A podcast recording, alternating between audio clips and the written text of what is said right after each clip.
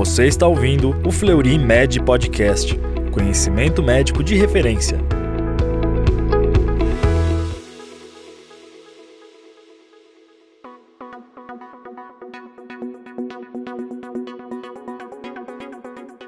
Olá, seja bem-vindo a mais um Fleury Med Podcast, canal oficial do Fleury Medicina e Saúde. Aqui você encontra os temas mais discutidos e relevantes da medicina. Meu nome é Daniel Suslik Zilberstein, coordenador médico do Fleury Fertilidade, e hoje vamos conversar sobre como avaliar o casal infértil. Para debater este tema, convidamos o Dr. Alexandre Lobel, médico parceiro do Fleury Fertilidade, sócio-diretor da Clínica Viventre e especialista em reprodução humana. Dr. Alexandre Lobel, seja muito bem bem-vindo. Eu fiz, enfim, uma breve apresentação tua, mas eu gostaria que você mesmo se apresentasse para os nossos ouvintes. Oi, Daniel, obrigado aí pelo convite, o Fleury. É muito bom estar aqui compartilhar essas informações que são tão relevantes para as nossas pacientes, para casais que estão tentando engravidar. É, primeiro, contando um pouquinho da minha história, eu me formei em medicina na USP, aqui em São Paulo, e fiz toda a minha especialização de ginecologia obstetrícia e depois de reprodução humana no HC. Fiquei um ano na Cornell University, em Nova York, e aí eu voltei, fiz meu doutorado e hoje atuo aí na parte clínica, é, na Clínica Viventre. Que experiência bacana essa sua, né, de, de ficar um ano fora. Hoje, agora, antes de a gente realmente entrar nesse assunto, no assunto né, de como avaliar o casal infértil, deixa eu falar um pouquinho, deixa eu aproveitar um pouquinho essa tua deixa e falar um pouco desse nosso preparo, né, de, de médicos especializados em reprodução humana. Você foi para fora, né, ficou um ano na Cornell, que é um dos, é um dos lugares clássicos aí no mundo para aprender reprodução humana. Como você acha hoje, Lobel, o preparo dos nossos colegas querem fazer reprodução humana, você acha que é necessário sair do país para aprender reprodução humana? Ou você acha que hoje os jovens médicos que desejam trabalhar com infertilidade podem adquirir todo o conhecimento e a prática médica aqui com as nossas escolas? Eu tenho certeza, plena certeza, que a gente aqui no Brasil tem a mais ampla capacidade de aprender tudo que a gente precisa. Eu acho que diferente de quando meus professores foram aprender reprodução humana, que a técnica estava começando, né? Tinham poucos casos no mundo, poucas centenas de casos no mundo. É, a gente lembra do primeiro caso no Brasil. A reprodução humana é uma especialidade muito nova. Então, os nossos professores, meus professores, então as pessoas que estão aí hoje com 60 anos, elas realmente precisaram sair do Brasil para aprender porque não existia técnica aqui no nosso país. Hoje o cenário é completamente diferente. Pensando do ponto de vista tanto acadêmico quanto do ponto de vista assistencial, profissional, a gente não deve nada a nenhum outro país. Estados Unidos, Europa, a gente está totalmente atualizado, a gente tem equipamentos totalmente atualizados. Então eu fico muito tranquilo em entender que a especialização especialização aqui no Brasil é mais do que suficiente. A ideia de trazer essa especialização de fora foi para também ter um, uma vivência internacional. Como você falou, a Cornell é um dos maiores centros dos Estados Unidos. Eles fazem mais de 4 mil ciclos por ano num centro único, que lá nos Estados Unidos, é, não lembro se é o maior ou um dos maiores de aplicação de tratamento, de reprodução humana. Então, é, foi uma experiência muito interessante. Eu consegui reunir material para fazer meu doutorado. Estou dentro de uma ideia de pós-graduação, de pesquisa clínica. Aí sim, fora do país, eles estão muito na na nossa frente. Agora, do ponto de vista assistencial,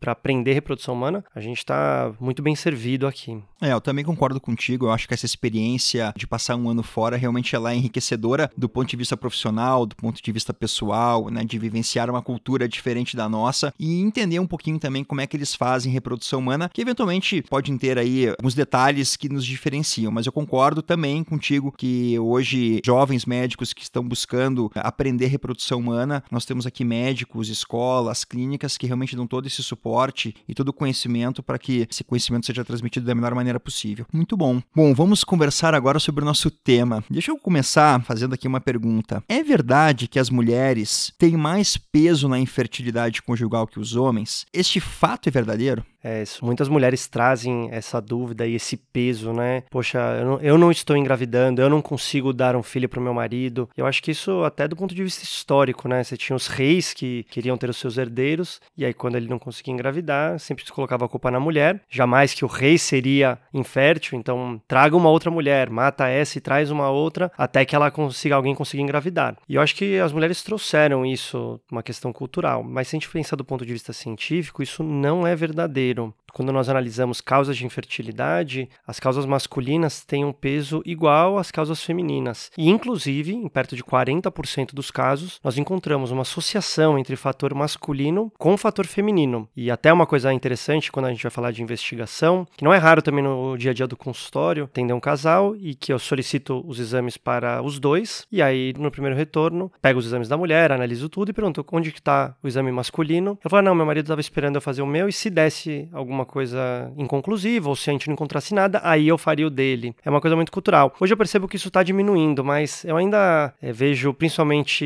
em lugares fora de São Paulo, é, cidades de interior, cidades mais afastadas, que as pessoas às vezes não têm tanto acesso à informação quanto a gente tem nas grandes capitais, São Paulo, Minas, é, Belo Horizonte, no Rio de Janeiro. Um pensamento muito. Ah, não, meu marido falou que não vai fazer. Ele simplesmente não vai fazer o teste. Se, meio que assim, se vira. Faça o resto, mas a minha parte não tem nada de errado. Tá tudo bem comigo. E a gente sabe que mesmo que o homem esteja se sentindo super bem e que tenha, não tenha nenhum problema de ereção, não tenha nenhum problema de ejaculação, isso não garante a fertilidade. É o machismo cultural, né, que ainda existe. Eu acho acho que melhorou muito. Acho que o homem hoje ele procura um pouco mais os médicos do que procurava 15, 20, 30 anos atrás. Mas sem dúvida alguma, e tu vai concordar comigo, as mulheres vão muito mais ao médico do que os homens. Né? E eu acho que pelo fato das mulheres irem mais ao médico, também acabam descobrindo mais problemas. E aí passa a impressão também né, de que os problemas estão nas mulheres e não também nos homens. Acho que é essa parte cultural de cuidado da saúde, ela realmente traz também esse viés de entendimento, né? Sim, né? No último mês, nos últimos dois meses, minha esposa foi cinco vezes no médico e eu fui uma. Pô, foi uma? Ótimo, já fui parabéns. Uma, então tá, tá, tá muito acima da média já, Lobel, tá ótimo.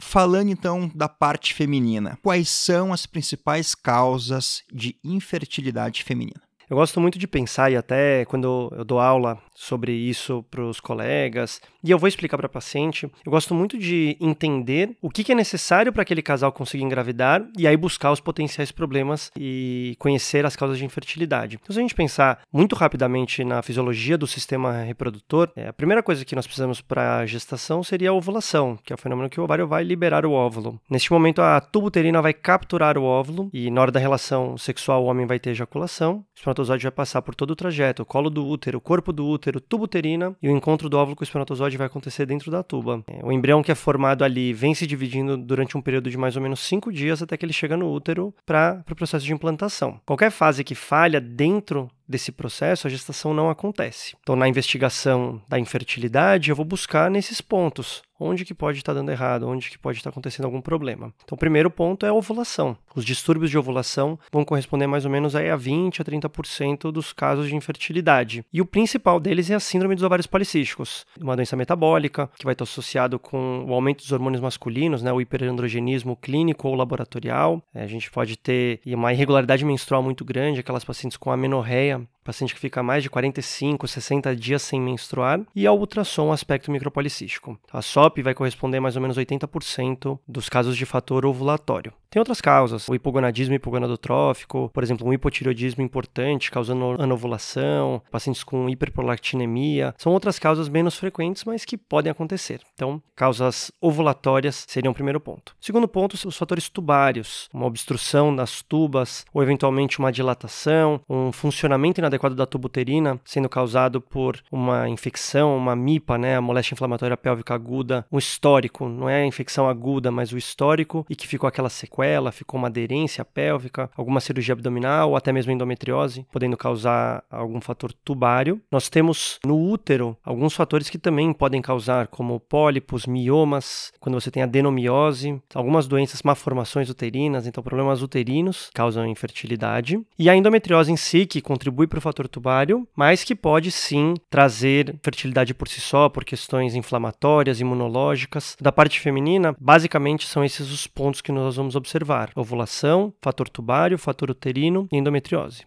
Perfeito. Deixa eu te fazer uma pergunta. Tu comentou ali em relação, primeiro, a avaliação uh, ovulatória. Quais são os exames mais importantes que tu acha hormonais para se solicitar de uma forma rotineira para esses pacientes? O mais importante, na verdade, é a história clínica. Paciente que tem ciclos regulares é um indicativo muito importante que ela está ovulando. É muito improvável a paciente que tem ciclos regulares cada 26, 28, 30 dias e que não está ovulando. Mas, pensando numa avaliação de reserva ovariana, a gente faz dosagens. A mais simples seria FSH, LH estradiol no segundo ao quinto dia do ciclo menstrual. Nós podemos utilizar também o hormônio antimileriano, que é uma dosagem mais moderna, é uma dosagem mais precisa, que traz informações mais relevantes e consistentes para nós. E uma ferramenta que nós especialistas usamos muito é a contagem de folículos antrais, que não é necessariamente uma dosagem hormonal, mas que ajuda a gente a avaliar a reserva ovariana. Para saber se a paciente está ovulando, pela história clínica já é muito provável, mas eu sempre gosto também de fazer um controle do ciclo ovulatório utilizando exames de ultrassom. E se surge uma dúvida, nós utilizamos a dosagem de progesterona após ovulação, que é o hormônio que aparece após ovulação. Progesterona é, do ponto de vista fisiológico, só vai aparecer na ovulação. Na tua prática clínica, para ver reserva ovariana, prefere o hormônio antimileriano ou a contagem de folículos antrais por um ultrassom feito por você? Eu prefiro a contagem de folículos, porque o antimileriano ele tem um custo que não é desprezível para paciente. Hoje, praticamente nenhum convênio cobre o exame. E até dentro de uma programação de tratamento de reprodução assistida, para mim a contagem de folículos acaba sendo mais importante. Ela me dá uma informação mais precisa de qual resposta eu vou esperar dentro de cada mais tipo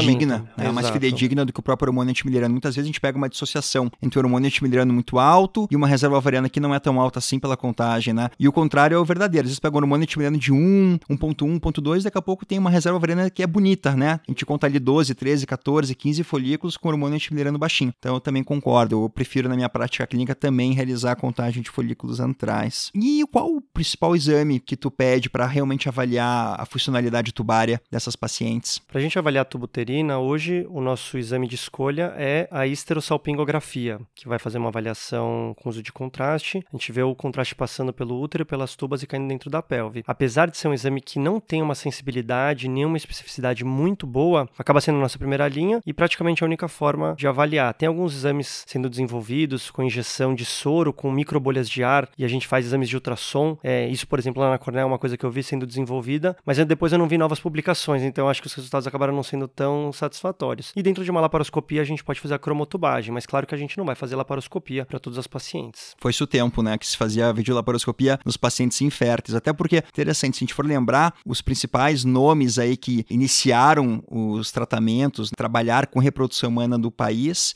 vieram da videolaparoscopia. Então era muito comum esses pacientes todos passarem por uma investigação diagnóstica com uma cirurgia. Olha aqui como os tempos mudaram, né? Sim, é, hoje a laparoscopia diagnóstica, ela não é recomendada para os pacientes, a sociedade americana já se posicionou em relação a isso. Claro que você vai ter algumas situações em que você vai lançar mão desse, dessa cirurgia, principalmente numa suspeita muito forte de endometriose, sem um exame conclusivo de imagem, mas é um exame que a gente hoje não faz de rotina. Perfeito, excelente. Lobel, eu sei que tu não é urologista, mas tu é um excelente ginecologista e um excelente especialista em reprodução humana. Eu sei que você avalia muito bem também seus pacientes, né, os maridos das mulheres. Então, quais exames que, primeiro, quais os fatores principais aí que levam o homem a ter uma produção é, baixa, uma qualidade baixa seminal? Quando a gente avalia a parte masculina, como você falou, faz parte do papel do especialista em reprodução humana ver o casal, né? Infertilidade nunca da mulher, do homem, mas sempre conjugal. Existem muitas situações em que a gente não consegue descobrir realmente uma causa da baixa produção ou mobilidade dos espermatozoides, mas o, talvez o principal fator seria a varicocele. A varicocele a gente vai encontrar uma população geral mais ou menos em 15% dos homens, e na população infértil esse número, dependendo do estudo, chega perto de 40%.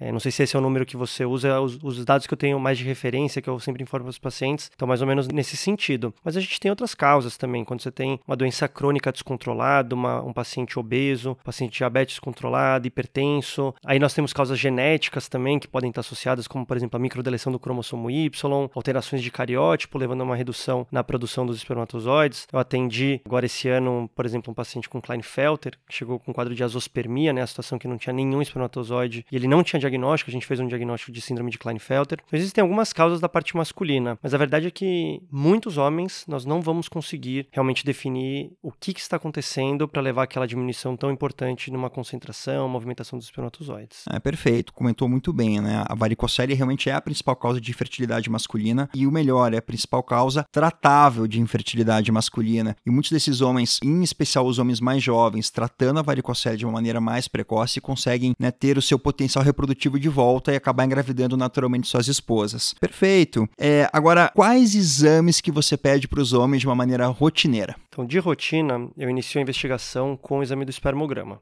E aí vai ter uma divergência entre colegas e até mesmo dentro da literatura se o espermograma seria suficiente para finalizar minha investigação. Hoje, frente a um exame de espermograma normal, ou seja, quando eu digo normal, todos os parâmetros acima da referência, né? A gente até evita falar um pouco de normalidade do espermograma, mas acima da referência e abaixo da referência. Acima da referência, a minha investigação, na maioria dos casos, eu termino por aí. A não ser que, por exemplo, eu não esteja encontrando nenhuma outra causa da infertilidade, então uma infertilidade sem causa aparente, eu tenho um espermograma meio limítrofe, apesar de estar acima da referência, a gente pode lançar a mão de outros exames, dosagens hormonais, fazer um índice de fragmentação de DNA espermático, tem alguns estudos saindo nesse sentido, buscando correlacionar esse aumento de fragmentação do DNA dos espermatozoides com infertilidade ou aborto de repetição, mas é algo que ainda não está tão estabelecido na literatura, sociedades ainda não colocaram ele como exame de rotina, então eu não utilizo, tem alguns colegas que eu sei que utilizam, eu acho sinceramente que em algum momento vai acabar entrando na rotina, mas ainda eu, por também não ser um exame barato, não ser um exame coberto pelas operadoras,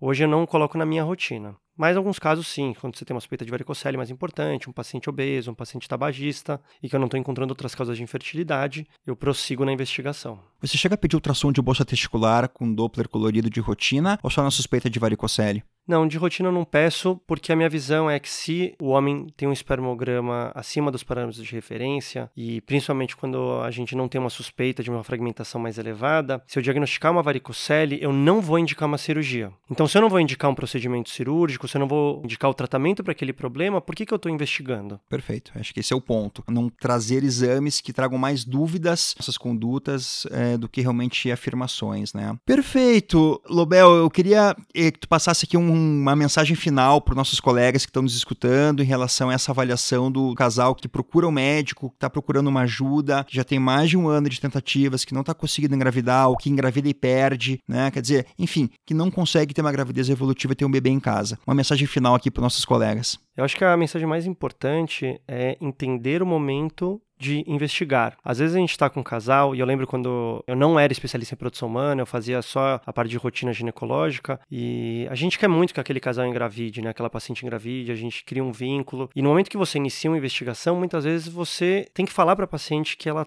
tá com infertilidade. E isso traz um estigma muito grande ficar orientando, olha, então, relação sexual esse dia, tenta tomar essa vitamina, a gente tentar remediar uma situação sem ter certeza se existe um problema grave ou não, acaba sendo mais maléfico do que benéfico para paciente. E eu tenho certeza que o ginecologista geral, ele tem plena capacidade de iniciar uma investigação para infertilidade. Então, fazer esses exames que a gente está conversando, pelo menos para tentar entender se faz sentido orientar aquela paciente a continuar tentando em casa antes de procurar um especialista ou não. E procurar um especialista não significa fazer uma fertilização in vitro. Eu sempre falo para minhas pacientes, e a gente discute isso entre colegas também, que nós não somos médicos de FIV, nós somos médicos de reprodução humana. E que dentro da reprodução humana tem várias estratégias, inclusive orientar o casal a continuar tentando engravidar em casa. Só que para a gente conseguir dar essa orientação, eu preciso ter certeza que todo o resto está tudo bem. E aquele casal tem tempo para continuar tentando. Então, se você está com uma paciente no seu dia a dia do consultório de ginecologia geral e que aquela paciente tem menos de 35 anos e já está um ano tentando engravidar, ou tem mais de 35 anos e já se passaram seis meses de tentativas frustradas, vale a pena fazer a investigação. E aí, ao final da sua investigação, vai ficar claro para você se você pode continuar conduzindo aquele caso no seu consultório ou se é hora de investigar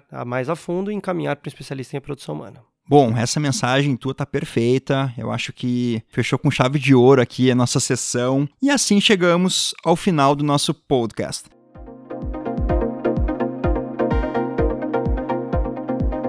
Agradecemos a participação, doutor Alexandre, muito obrigado por ter vindo e esperamos que todos tenham gostado da nossa conversa e do nosso tema de hoje. Aguardamos você no próximo episódio. Fleury Med, conhecimento médico de referência.